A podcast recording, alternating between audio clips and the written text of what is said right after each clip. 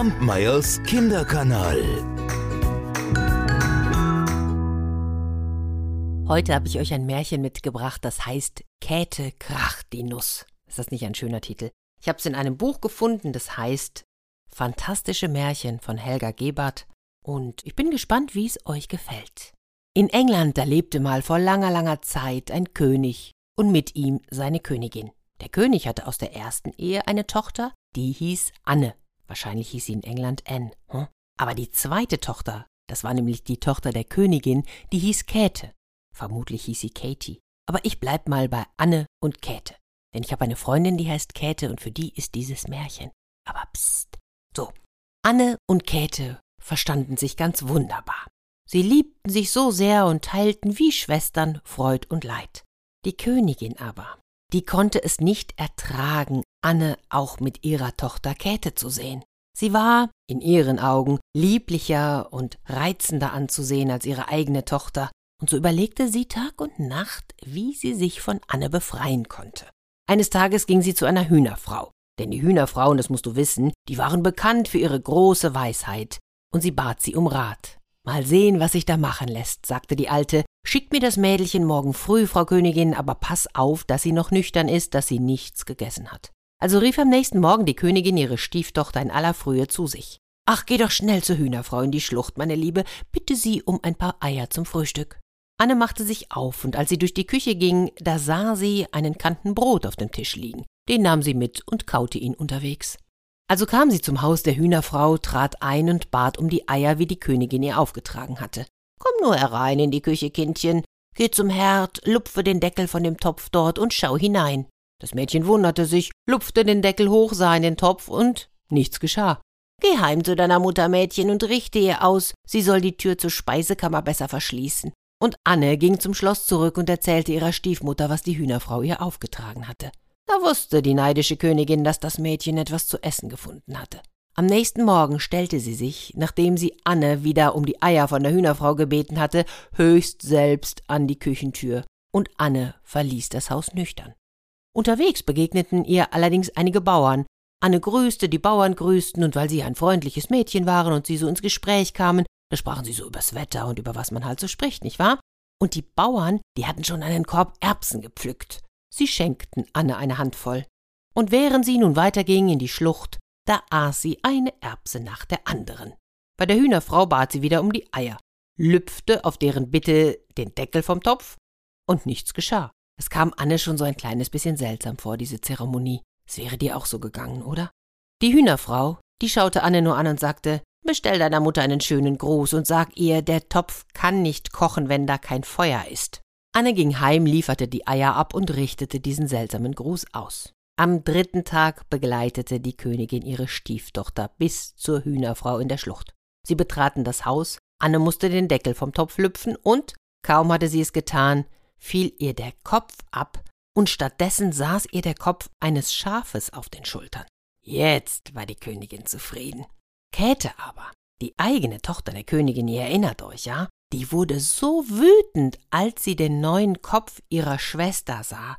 Wütend, traurig, ja, richtig zornig, und so nahm sie ein Stück feines Leinen und wickelte es um den Kopf der armen Schwester, nahm diese bei der Hand und ging mit ihr, ohne auch nur Tschüss zu sagen, in die Welt hinaus.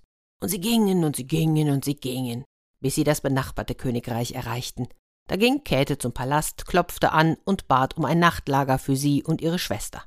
Sie wurden eingelassen und bewirtet, und Käthe bekam Arbeit als Küchenmädchen und ein kleines Zimmerchen unterm Dach für sie und ihre kranke Schwester. Da stellte Käthe aber fest, dass in diesem Schloss irgendetwas nicht stimmte. Es herrschte eine große Traurigkeit. Ja, erzählten die Leute in der Küche, unser König hat zwei Söhne, aber einer der Prinzen ist sterbenskrank, niemand kann ihm helfen. Seine Krankheit kennt niemand. Und wer auch immer bei dem Kranken Nachtwache hält, ist am nächsten Morgen verschwunden. Und dem Prinzen, dem geht es von Tag zu Tag schlechter. Kein Arzt, keine Ärztin weiß Rat. Der König hatte demjenigen einen Viertel Scheffel Silber versprochen, der seinen Sohn bewachen würde, und Käthe, mutig wie sie war, erklärte sich sofort bereit dazu. So kam der Abend. Sie setzte sich an das Bett des leidenden Prinzen, und bis Mitternacht ging alles gut.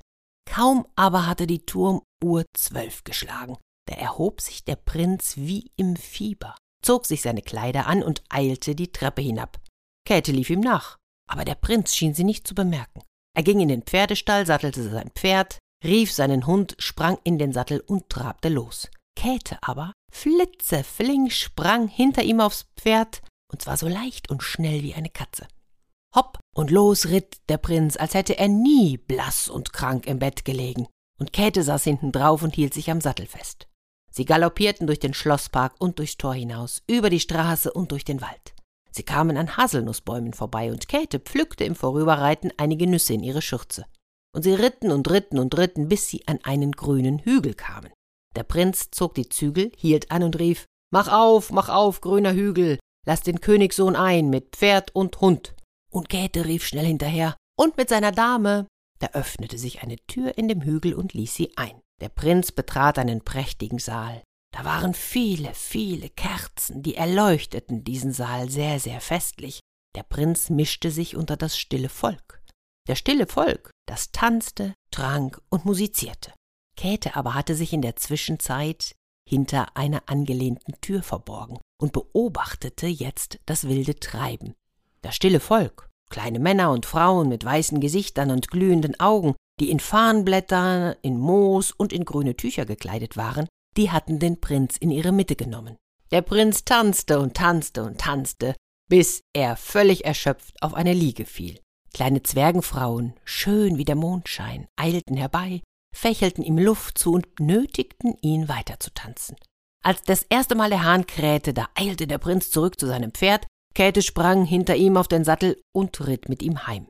Als die Morgensonne durch die Schlafzimmerfenster schien, da fand man Käthe am Kaminfeuer sitzen, und sie knackte Nüsse. Der Prinz hat eine lustige Nacht gehabt, sagte sie. Für einen Viertelscheffel Gold werde ich auch die nächste Nacht bei ihm wachen. Um Mitternacht, da erhob sich der Prinz wieder wie ein Schlafwandler, und Käthe folgte ihm, und wieder pflückte sie im Vorüberreiten Haselnüsse von den Bäumen. Dieses Mal beobachtete Käthe nicht den Prinzen, denn sie wusste, er würde wieder tanzen und tanzen und tanzen.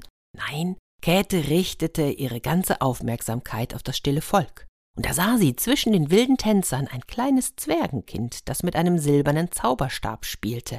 Einer der Tänzer rief dem Kleinen zu, Pass auf den Stab auf, verlier ihn nicht, denn ein Schlag mit ihm würde Käthes kranker Schwester ihre Schönheit wiedergeben.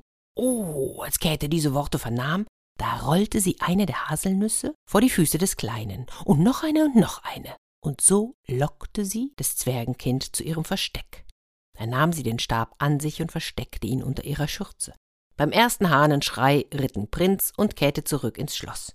Käthe eilte ins Dachzimmer und berührte ihre Schwester mit dem Zauberstab. Da fiel der Schafskopf ab und darunter kam Annes schönes Mädchengesicht wieder zum Vorschein. Sie sah schöner und lieblicher aus als je zuvor. Käthe versprach nun auch die dritte Nachtwache zu halten. Wenn sie den kranken Prinz zum Manne bekäme, sagte sie, dann wolle sie's wohl tun. Denn unter uns, der Prinz gefiel ihr gut. Um Mitternacht folgte sie ihm also wieder, und in dieser Nacht spielte das Zwergenkind mit einem toten kleinen Vogel. Pass aber auf, rief einer der Tänzer, verlier den Vogel nicht. Drei Bissen davon und der kranke Prinz wäre wieder so gesund wie je zuvor. Oh, das hörte Käthe, und ihr Herz schlug voller Freude. Sie ließ wieder die Nüsse rollen, schneller denn je, und der Kleine, der lief danach, fing sie auf und ließ dabei den Vogel fallen. Den tat Käthe in ihre Schürze. Beim ersten Hahnenschrei, ihr wisst es schon, ritten sie heim. Der Prinz sank todmüde auf sein Bett, Käthe aber setzte sich an den Kamin und rupfte den Vogel. Sie röstete ihn über dem Feuer, und bald, ach, bald füllte ein wunderbarer Duft das Zimmer. Oh, flüsterte da plötzlich der Prinz mit schwacher Stimme. Oh, wie gerne hätte ich einen Bissen von diesem Vogel. Käthe gab ihm einen Bissen, und der Prinz stützte sich mit den Ellenbogen auf. Hoch, rief der Prinz nach einiger Zeit wieder, und seine Stimme klang schon kräftiger. Könnte ich doch noch einen Bissen haben. Käthe gab ihm ein zweites Mal zu essen, und der Prinz setzte sich auf. Dann rief er wieder Ach, hätte ich doch noch einen dritten Bissen. Und so gab Käthe ihm den Rest des Vogels zu essen. Da stand der Prinz auf, gesund und stark, munter und frisch. Er zog sich an und setzte sich zu Käthe an das Feuer. Als nun die Schlossleute in das Schlafzimmer kamen, da sahen sie Käthe und den kranken Prinzen am Feuer sitzen und Nüsse knacken. Da aber in der Zwischenzeit der zweite Prinz Anne am Fenster gesehen hatte und sich sogleich in sie verliebte. Und was soll ich euch sagen, Anne auch in den Prinz, wie es im Märchen manchmal so verrückt zugeht, nicht wahr? Da haben am Ende schließlich alle vier geheiratet. Die verwunschene Anne den gesunden Prinzen und Käthe Krachtinus den verwunschenen Prinzen. Und sie lebten glücklich zusammen. Und sie starben glücklich zusammen. Und sie tranken niemals aus leeren Kannen. Kampmeyers Kinderkanal.